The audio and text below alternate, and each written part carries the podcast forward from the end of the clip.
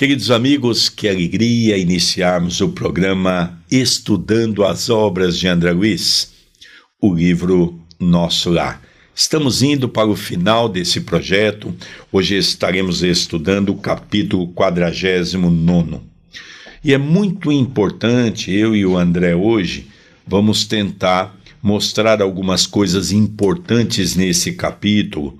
Esse capítulo teve algumas situações alteradas para que as pessoas não descobrissem que se tratava de Dr. Carlos Chagas. Então aqui tem alguns fatos que não são verdadeiros para que pudesse de uma certa maneira omitir a sua condição para que o nosso querido Chico não tivesse problema por parte da sua família. Porque até aqui tudo indicava ser ou Oswaldo Cruz, que era uma dúvida que todos tinham, e eu me lembro que quando eu entrei no Espiritismo tinha essa dúvida, ou Dr. Carlos Chagas. E o Chico depois afirmou, com todas as letras, tem um quadro no Rio de Janeiro de um pintor ou uma pintora, não me lembro, desculpe a, a, a informação, mas o quadro eu vi é um quadro pintado do rosto de Dr. Carlos Chagas. E quando o Chico foi no Rio, apresentaram esse quadro para ele. E ele então colocou uma dedicatória atrás que pediram a ele, e ele diz que aquela foto é o André Luiz. Então, o próprio Chico não só falou para muitas pessoas, como também deixou alguns escritos com referência a isso. Tudo bem com você, André Luiz? Tudo bem, querido Sérgio. Agradeço imensamente ao CEPAC, Centro Espírita Perdão, Amor e Caridade, e à TV A Caminho da Luz, pela oportunidade de estarmos juntos em mais uma ocasião. Agradeço também ao nosso telespectador, à nossa telespectadora, pelo carinho, pelas mensagens, por estar nos acompanhando em mais este projeto. E eu rogo aos bons espíritos do CEPAC que nos envolvam carinhosamente, nos intuam em mais este programa e mais este vídeo que estamos iniciando. Eu queria iniciar agradecendo ao meu sobrinho, Rafael, que está aqui conosco. Rafael Estevão. Estevão foi eu que pedi para minha irmã colocar é, um sobrinho, filho da minha irmã, está aqui conosco acompanhando esse material. Nosso abraço carinhoso a esse jovem promissor que já está estudando a doutrina espírita. Queridos amigos, o capítulo é 49, Regressando a casa, imitando a criança que se conduz pelos passos dos benfeitores Cheguei à minha cidade com a sensação indescritível do viajante que torna ao berço natal depois de longa ausência. Sim, a paisagem não se modificara de maneira sensível. As velhas árvores do bairro, o mar, o mesmo céu o mesmo perfume errante. Embriagado de alegria, não mais notei a expressão fisionômica da senhora Laura, que denunciava extrema preocupação, e despedi-me da pequena caravana que seguiria adiante. Então, nós percebemos, pelo capítulo passado, que esta excursão presidida pelo próprio ministro Clarencio, veio à terra, à crosta, para trazer a Laura e já preparar, já ligá-la ao seu novo corpo físico. E é interessante que André Luiz veio junto. Então, primeiro eles deixaram André Luiz na antiga casa dele. Ele terá a oportunidade de permanecer por uma semana como nós veremos na descrição. E ali ele despediu de Dona Laura, ele viu ela pela última vez, já que ela ingressaria num novo corpo. E ela denunciava um ar de preocupação, o que é muito natural. estava em vias de vir num novo corpo físico, de ter uma nova família, de passar pelo véu do esquecimento. Era um espírito que veio numa reencarnação programada, porém, estarmos aqui na Terra não é fácil. E André Luiz também descreve que o bairro, a rua, a cidade mantinha as mesmas características de quando ele estava reencarnado. Clarencio abraçou-me e falou: Você tem uma semana ao seu dispor. Passarei aqui diariamente para revê-lo, atento aos cuidados que devo consagrar aos problemas da reencarnação de nossa irmã. Se quiser ir a nosso lar, aproveitará minha companhia. Passe bem, André. Então, aqui, Clarencio, como um bom professor, como um bom mestre, ele diz: Você tem à sua disposição uma semana e eu estarei acompanhando todos os dias durante esta semana, tanto o reencarne de Dona Laura quanto a sua visita ao seu antigo lar. E se você quiser retornar a nosso lar, será na minha companhia. Então você pode ir nos momentos que eu estiver aqui, nós poderemos ir juntos. Então nós vemos que a orientação foi dada, a explicação foi dada e agora André Luiz se, vê, se verá só mediante aquela nova circunstância que lhe aguarda. Último adeus à dedicada mãe de Lísias, e me vi só, respirando o ar de outros tempos a longos austos. Não me demorei a examinar pormenores. Atravessei serenamente algumas ruas a caminho de casa. O coração me batia descompassado. À medida que me aproximava do grande portão de entrada, o vento, como outrora, sussurrava carícias no arvoredo do pequeno parque. Desabrochavam azaleias e rosas, saudando a luz primaveril. Em frente ao pórtico, ostentava-se garbosa a palmeira que, com Zélia, eu havia plantado no primeiro aniversário de casamento. Então aqui o meu pai fez algumas anotações que eu e ele estaremos comentando. Por algumas vezes André Luiz reitera que o nome de sua esposa é Zélia. Na verdade, o nome dela é Iris Lobo Chagas, já este nome de casada. Iris Lobo Chagas. Então, o Zélia é um nome pseudônimo para que não envolvesse claramente uma pessoa que estava reencarnada ainda. E aqui ele dá algumas descrições a respeito da natureza, a respeito da sua antiga casa, e fala de uma, de uma árvore que ele plantou com a sua esposa no primeiro ano de casamento. Então, a primeira modificação é o nome verdadeiro da esposa de Carlos Chagas não é Zélia, é Iris Lobo Chagas. Relembrando que foi teve a necessidade de ser adulterado, um dos motivos foi quando André Luiz quando o Chico pergunta como é que eu vou pôr o teu nome, o irmão do Chico estava deitado num sofá. Como é que aquele se chama? Aquele é o meu irmão André Luiz. O Chico já tinha um irmão chamado André Luiz antes de existir o espírito de André Luiz com esse pseudônimo. Não foi o irmão do Chico que copiou o nome do espírito, o espírito que copiou o, irmão do, o nome do irmão do Chico. Ah, então a partir de hoje você pode me chamar de André Luiz. Mas por que, que eu não posso assinar o seu nome?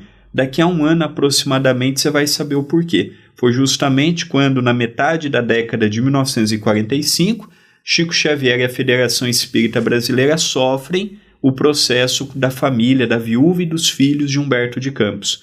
E por isso da necessidade de modificar tudo isso. Olha a antevisão de Emmanuel a respeito disso. Além disso, André, nós sabemos que por quase dois anos André Luiz foi colocado ao lado do Chico para que ele pudesse então receber a mensagem, não é? Essa informação está no livro Voltei.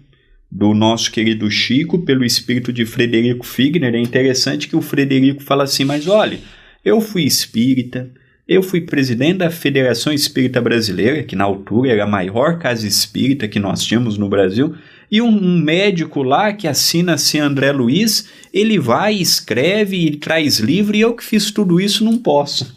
E ele conta também, André, Chico contou para alguns amigos que perguntaram a ele, Chico, qual foi a reação desse espírito de dois anos depois de ter se preparado ao seu lado, quando Emmanuel apresenta ele a você? E o Chico contou que André Luiz ajoelhou e beijou seus pés, muito comovido pela oportunidade do trabalho.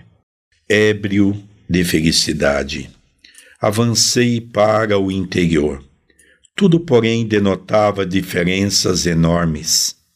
Onde estariam os velhos móveis de Jacarandá? E o grande retrato, onde, com a esposa e os filhinhos, formávamos gracioso grupo, alguma coisa me oprimia ansiosamente. Que teria acontecido? Comecei a cambalear de emoção. Dirigi-me à sala de jantar, onde vi a filhinha mais nova transformada em jovem casadora e quase no mesmo instante, Visélia, que saía do quarto acompanhando um cavalheiro que me pareceu médico à primeira vista. Gritei minha alegria com toda a força dos pulmões, mas as palavras pareciam reboar pela casa, sem atingir os ouvidos dos circunstantes. Compreendi a situação e calei-me, desapontado. Abracei-me à companheira, com o carinho da minha saudade imensa. Mas Zélia parecia totalmente insensível ao meu gesto de amor. Muito atenta, perguntou ao cavalheiro alguma coisa que não pude compreender de pronto. O interlocutor, baixando a voz, respondeu, respeitoso: Só amanhã poderei diagnosticar seguramente, porque a pneumonia se apresenta muito complicada em virtude da hipertensão. Todo cuidado é pouco. O doutor Ernesto reclama absoluto repouso.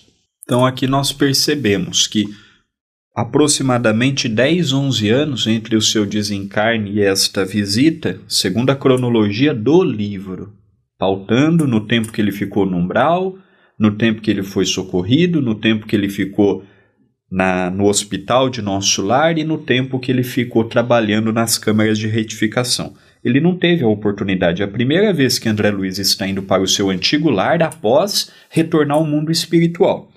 Aqui fala de uma filha. André Luiz não teve, na condição de Carlos Chagas, uma filha. Ele teve o Carlos, que, que leva o seu nome, Carlos Chagas Filho, que foi quem escreveu este livro que o meu pai tanto fala, que nós usamos como base, que é o Meu Pai, é, publicado pela, pela Fundação Oswaldo Cruz.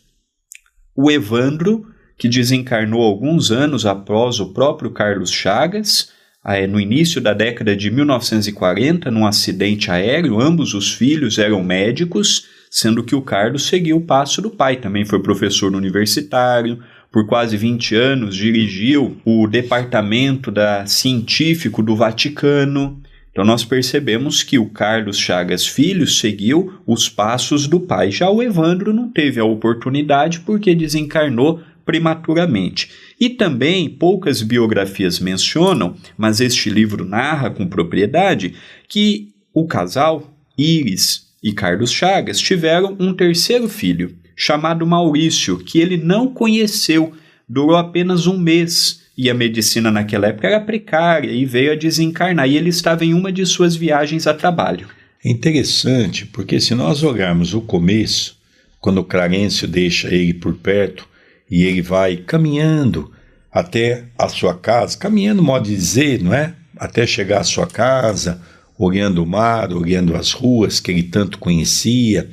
Ele descreve as palmeiras, a roseira, descreve as flores. Lógico que até ali todo mundo sabia quem se tratava. Mas agora é hora de mudar alguns fatos para que realmente isso pudesse despistar um pouco a verdadeira situação. Então ele coloca aqui uma filha. Então nós sabemos que não. Ele teve três filhos, dos quais o último, Maurício, ele não conheceu, porque ele ficava às vezes meses fora de casa quando ele estava em pesquisa. E ela estava nessa época na casa dos familiares em Juiz de Fora.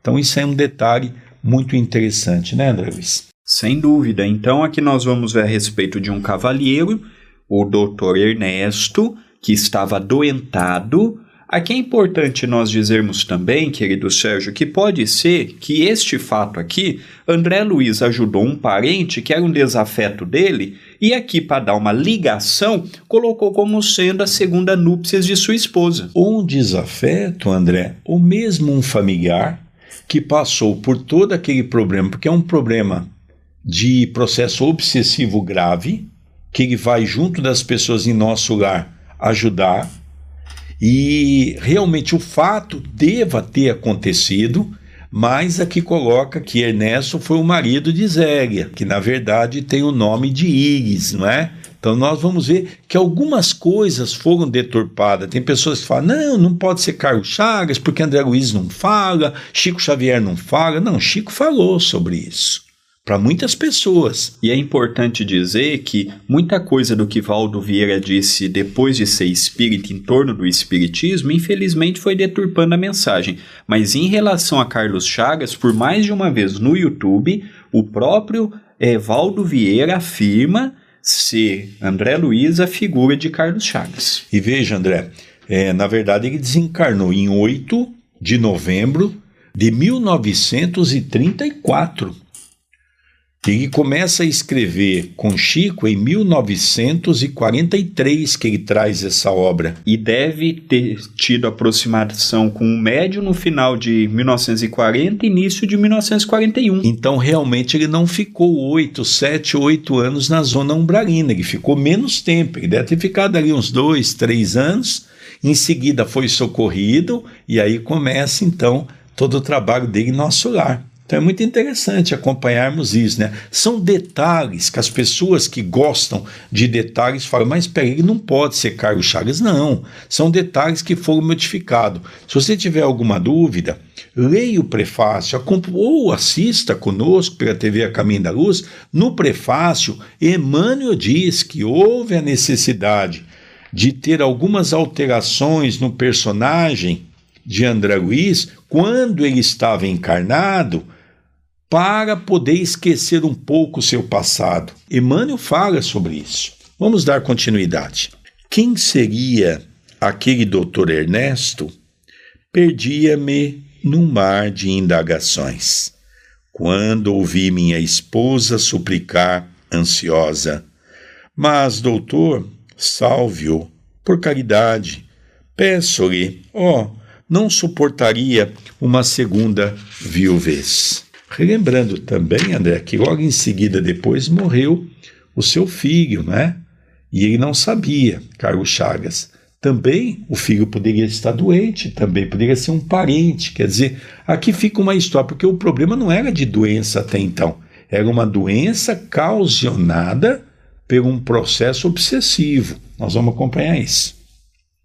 Zélia chorava e torcia as mãos demonstrando imensa angústia. Um corisco não me fulminaria com tamanha violência. Outro homem se apossara do meu lar, a esposa me esquecera, a casa não mais me pertencia. Valia a pena ter esperado tanto para colher semelhantes desilusões? Corri ao meu quarto verificando que outro mobiliário existia na alcova espaçosa. No leito estava um homem de idade madura, evidenciando melindroso estado de saúde.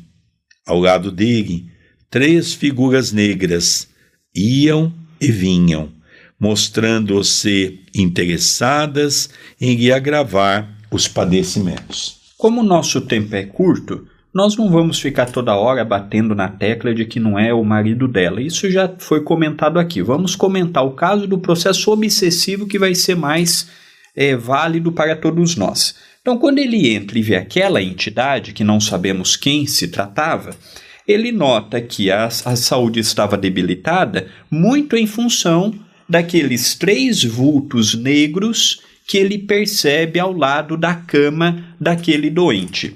E ele percebe que são aqueles espíritos que estão mantendo aquele encarnado adoentado. E ali ele começa também a ficar um pouco perdido, porque ele, ele era novo no mundo espiritual.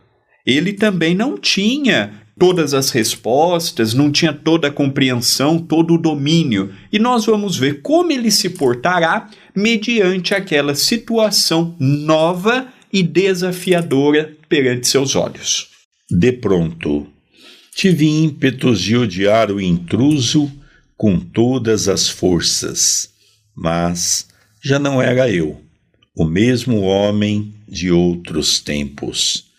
O Senhor me havia chamado aos ensinamentos do amor, da fraternidade e do perdão. Verifiquei que o doente estava cercado de entidades inferiores devotadas ao mal. Entretanto, não consegui auxiliá-lo imediatamente.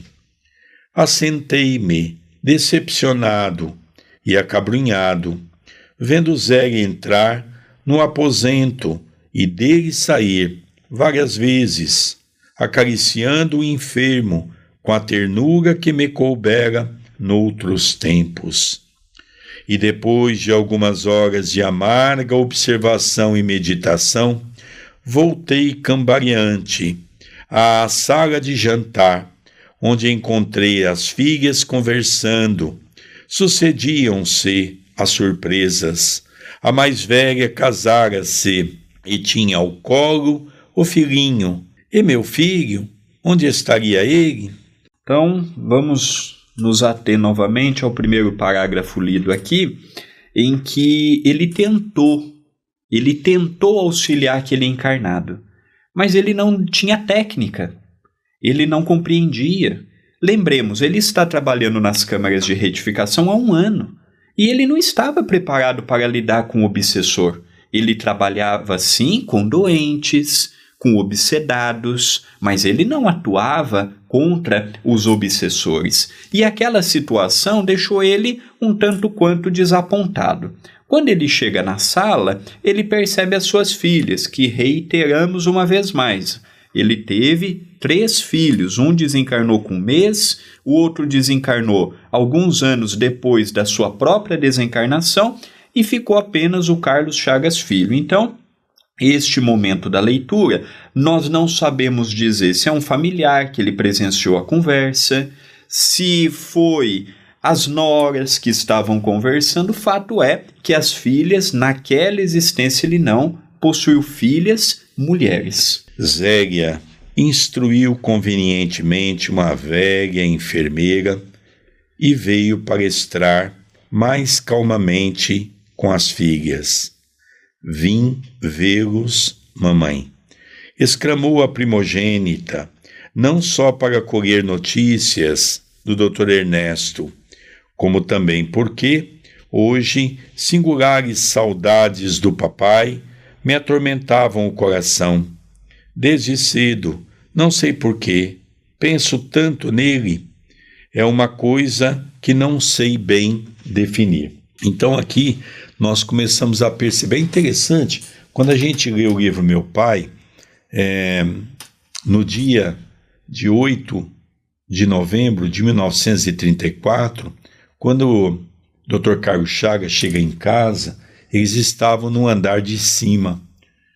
E a face da, da empregada que trabalhava na casa não era assim de bom grado. Ele ficou preocupado. Quando ele subiu, ele percebeu que eles estavam chorando e Evandro estava tentando estancar um sangramento. André Luiz vai ao quintal, porque no fundo ele morava numa casa muito ampla, num terreno muito amplo. Havia um parente que também era médico. E ele chamou esse parente para auxiliá-lo. Então nós vemos que também tinha um médico que morava no fundo, que era parente do Dr. Carlos Chagas. Então nós vemos que são várias pessoas que podem ser esse tal de Dr. Ernesto, onde nós acreditamos que é verídico o que ele passou no campo espiritual, só alterando as condições de família para não dar a entender que fosse Dr. Carlos Chagas. Não terminou.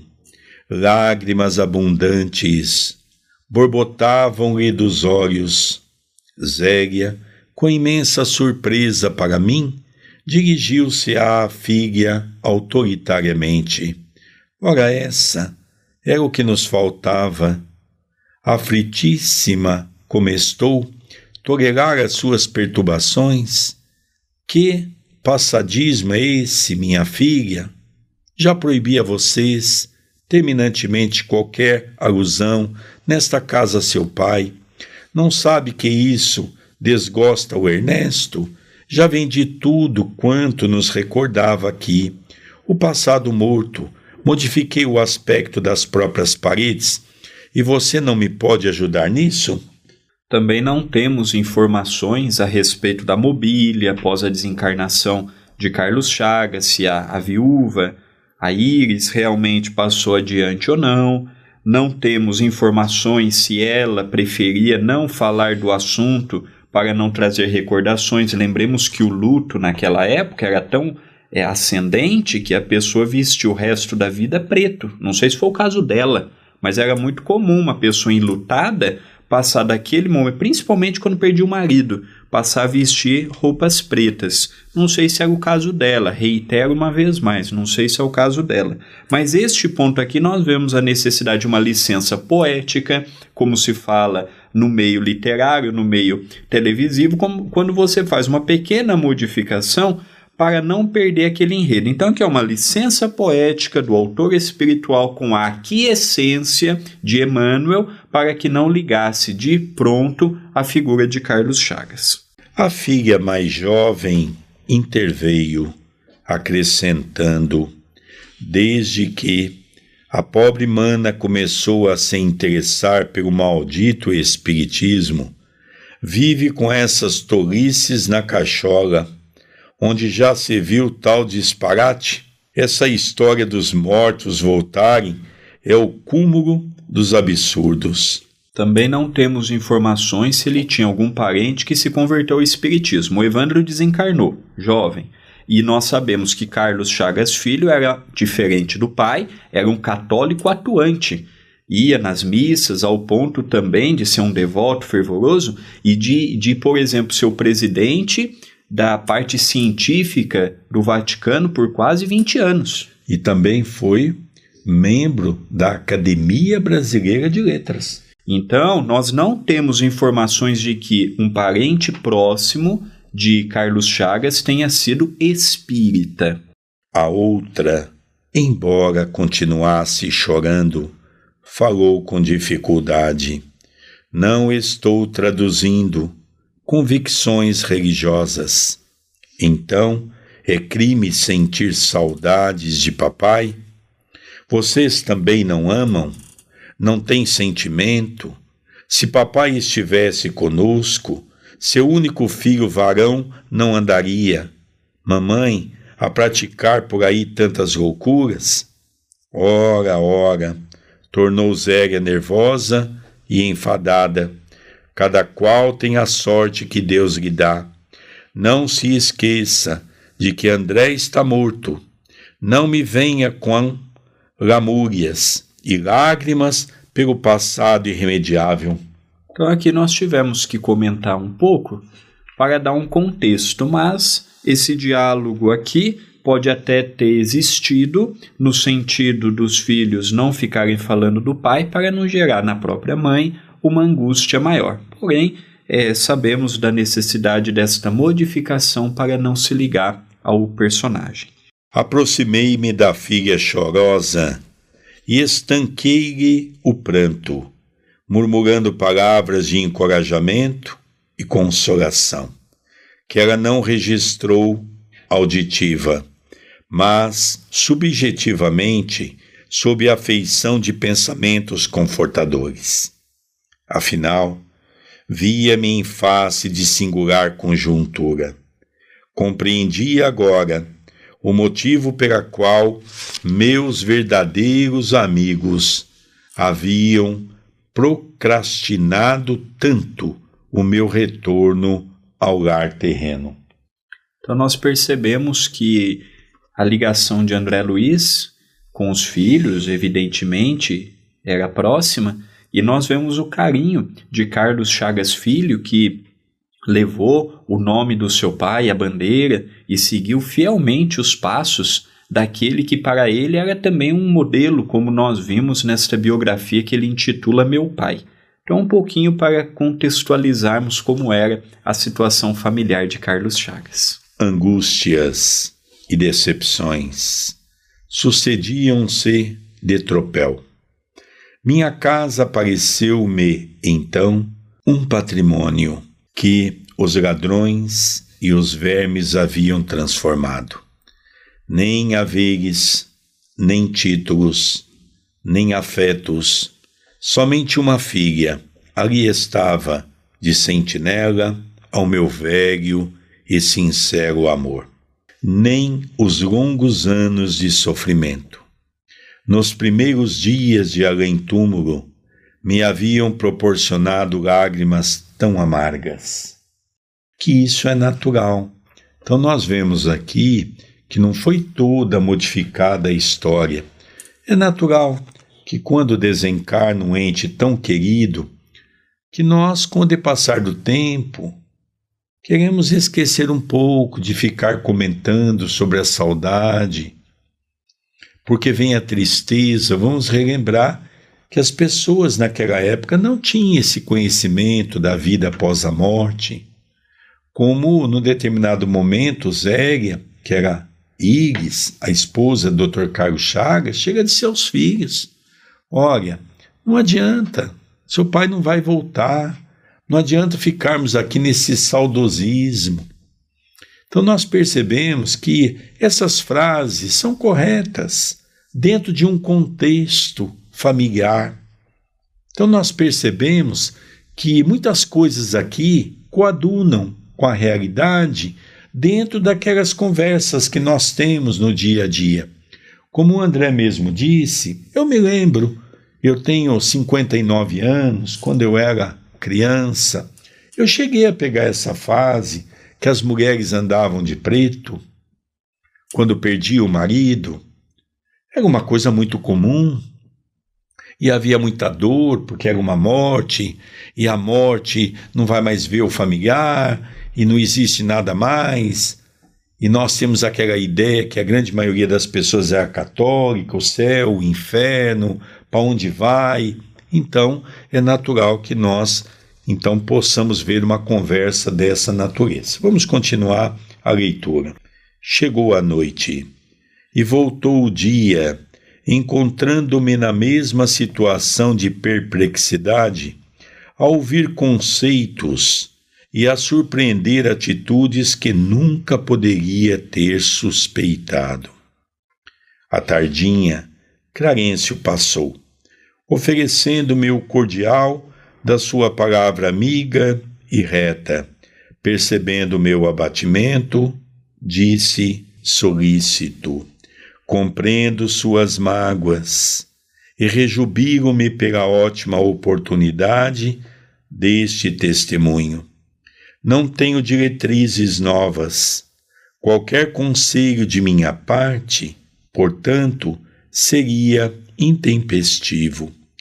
Apenas, meu caro, não posso esquecer que aquela recomendação de Jesus para que amemos a Deus sobre todas as coisas e ao próximo como a nós mesmos opera sempre quando seguida verdadeiros milagres de felicidade e compreensão em nossos caminhos. Fantástico a forma que Clarencio se pontuou. André, você está sentindo uma dor. Não tem um remédio para ele. Apenas te lembro as palavras de Jesus. Pronto. É isso que falta na nossa casa. Tem momentos que a nossa esposa quer ouvir isto. Uma palavra assim, apenas uma frase. Ele não deu lição de moral. Ele não pediu para que André Luiz fizesse o impossível. Ele não disse que André Luiz estava errado em sentir tudo aquilo. Fantástico o modo psicológico que Clarencio se posicionou frente a André Luiz. Ele deu consolo, ele deu a orientação, mas acima de tudo, ele deu o livre-arbítrio para que André Luiz pudesse, no seu tempo, decidir por si só, sem influência, sem falso moralismo, sem falsa realidade. Olha, André, você já é um espírito que está no além. Você não deve mais sentir isso. Aquela hipocrisia que nós temos aqui, nada disso. Nada. Apenas lembrou aquelas citações narradas por Mateus. Jesus nos ensinou: ame a Deus em primeiro lugar e o próximo como a ti mesmo. E nós percebemos também que realmente é duro para nós, né, chegarmos em casa e acharmos que nós vamos ouvir dos nossos entes queridos aquelas palavras de encorajamento, de saudade, e de repente vem aquela opressão. Nós sabemos que naquela época, no começo do século passado, o processo educativo era muito severo. E esses processos educativos, não é? Faz com que às vezes nós deturpemos. Hoje, por exemplo, nós vemos os pais dizer aos filhos: Eu te amo, mas antigamente não se falava isso, não se tinha essa cultura, não se tinha essa condição, não se exteriorizava sentimento. Nós temos que analisar que nós estamos analisando um livro, uma história do final do século XIX para o começo do século XX, de um personagem, como nós mesmos anotamos aqui nesse pequeno pequeno fichário, né? Quando ele desencarna em 8 de novembro de 1934, ele nasce em 9 de julho de 1879. Então nós vamos ver aqui que tem alguns detalhes interessantes, não é? No capítulo que vem, que é o último, quando ele vai receber uma comenda em nosso lar, nós vamos ver por que, que ele recebeu a comenda. Pelo trabalho que ele exercitou em nosso lar, sim, mas também pelo trabalho de magistral que ele deixou aqui na crosta. Quantas milhares, milhares e milhares de pessoas deixaram de desencarnar por conta da descoberta de uma doença, que o remédio, com o depassar do tempo, se tornou uma vacina, com os recursos da descoberta que ele teve. Então, nós vamos ver que coisa interessante. Partindo para o final do livro, agradeci, sensibilizado, e pedi que me não desamparasse com o necessário auxílio Clarencio sorriu e despediu-se. Então, em face da realidade, absolutamente só, no testemunho, comecei a ponderar o alcance da recomendação evangélica e refleti com mais serenidade. Afinal de contas, por que condenar o procedimento de Zélia? E se fosse eu, o viúvo na terra, teria acaso suportado a prolongada solidão? Não teria recorrido a mil pretextos para justificar novo consórcio? E o pobre enfermo? Como e por que odiá-lo? Não era também meu irmão na casa de nosso pai? Não estaria o lar, talvez, em piores condições, Ceséria não lhe houvesse aceitado a aliança afetiva? Preciso era, pois, lutar contra o egoísmo feroz. Jesus conduzira-me a outras fontes. Não podia proceder como homem da terra. Minha família não era apenas uma esposa e três filhos na terra. Era sim constituída de centenas de enfermos nas câmaras de retificação e estendia-se agora à comunidade universal. Dominado de novos pensamentos, senti que a linfa do verdadeiro amor começava a brotar das feridas benéficas que a realidade me abriga no coração. Então aqui nós vamos ver que aquilo que às vezes as pessoas pensam que está errado, está certo, né? Porque todo mundo diz: "Ah, mas Dr. Carlos Chaga teve dois filhos". Não, ele teve realmente três filhos. Ele teve o Carlos Chagas filho, ele teve o segundo que foi o Evandro e depois ele teve o Maurício, que ele não chegou a conhecer, desencarnou com um mês de existência, ele estava no campo trabalhando nas experiências que ele fazia. E Iris, naquela época, a esposa de Carlos Chagas, estava na casa de familiares em Juiz de Fora. Então, esse dado está corretíssimo. E é interessante que quando eu entro na biografia, que eu entrei pelo Google, André, não consta a história de Maurício. É, é uma coisa específica narrada pelo próprio filho de Carlos Chagas, irmão não é, de, de Maurício. E outro dado interessante é que André Luiz ele começa no mundo espiritual, quando nós lemos os primeiros capítulos e lemos já o penúltimo, nós vemos uma transformação no comportamento, não na moralidade, não na espiritualidade, estou falando comportamento. Ele chegou no mundo espiritual sem qualquer noção de senso pelo próximo. E aqui ele já começa a pensar: poderia ser eu está viúvo e me vê na necessidade de casar novamente. Deus viu na necessidade de eu retornar ao mundo espiritual. Minha companheira se viu na necessidade de arranjar um companheiro. O lar poderia estar em situação bem pior do que se encontra. Então, hoje a minha família já não são mais eles, eles fazem parte do meu coração. Mas hoje tem as pessoas das câmeras de retificação, tem os meus antigos familiares. Ele começa a ver que o próximo é seu irmão. E eu gostaria também, André, de aproveitar um gancho desse comentário seu para dizer que aqui ele demonstra a grande modificação que ele tem para com a vida e para com a nossa vida terrena. Vamos relembrar que quando ele esteve à casa de Tobias, que ele achou um absurdo Tobias estar convivendo com aquelas duas mulheres, a sua primeira esposa e depois a segunda. A primeira esposa havia desencarnado e se consorciou com aquela segunda, e as duas viviam em plena harmonia em nosso lar, onde a primeira fazia parte da sua vida, era sua verdadeira esposa, e a outra passou a ser uma irmã do coração que em breve iria reencarnar com outros compromissos com pessoas que ela já havia adquirido em outros tempos, né? Então nós percebemos que ele achou aqui um absurdo. Agora ele já mudou a sua maneira de pensar, dando esse testemunho de que nós estamos aqui na Terra pelas experiências terrenas. E agora ele já entende que é perfeitamente normal que quando alguém parte ou quando alguém se separa, que o outro possa consorciar diante de uma nova experiência. O problema então não é errar, em não persistir no erro.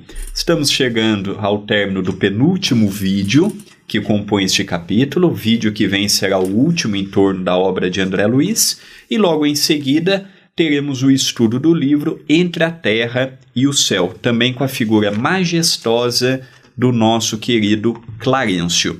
Eu encerro esse vídeo pedindo o seu like, o seu joinha, que ele é muito importante para o canal o seu comentário no chat e também no vídeo. Deixe a sua mensagem de paz, de luz e de amor. Eu convido para que possa compartilhar. Emmanuel dizia que a maior caridade que podemos fazer pelo Espiritismo, a maior ajuda que podemos fazer pela mensagem espírita é a sua divulgação e eu preciso da sua ajuda nesse particular. Divulgue no Facebook, nas redes sociais, pegue o link e passe adiante. Se ainda não se inscreveu no canal, se inscreva e habilite as notificações. Também te convido, aqui na descrição do vídeo estão as minhas redes sociais e as do nosso querido Sérgio, Facebook e Instagram. Siga, veja as fotos, as campanhas do CEPAC, as atividades do Núcleo Chico Xavier e aqui no canal você pode colaborar para que as atividades continuem firmes através do Seja Membro é uma plataforma do próprio Google e a sua ajuda ela é muito importante. E encerramos com o último recado que é conheça o meu site andreluizvilar.com.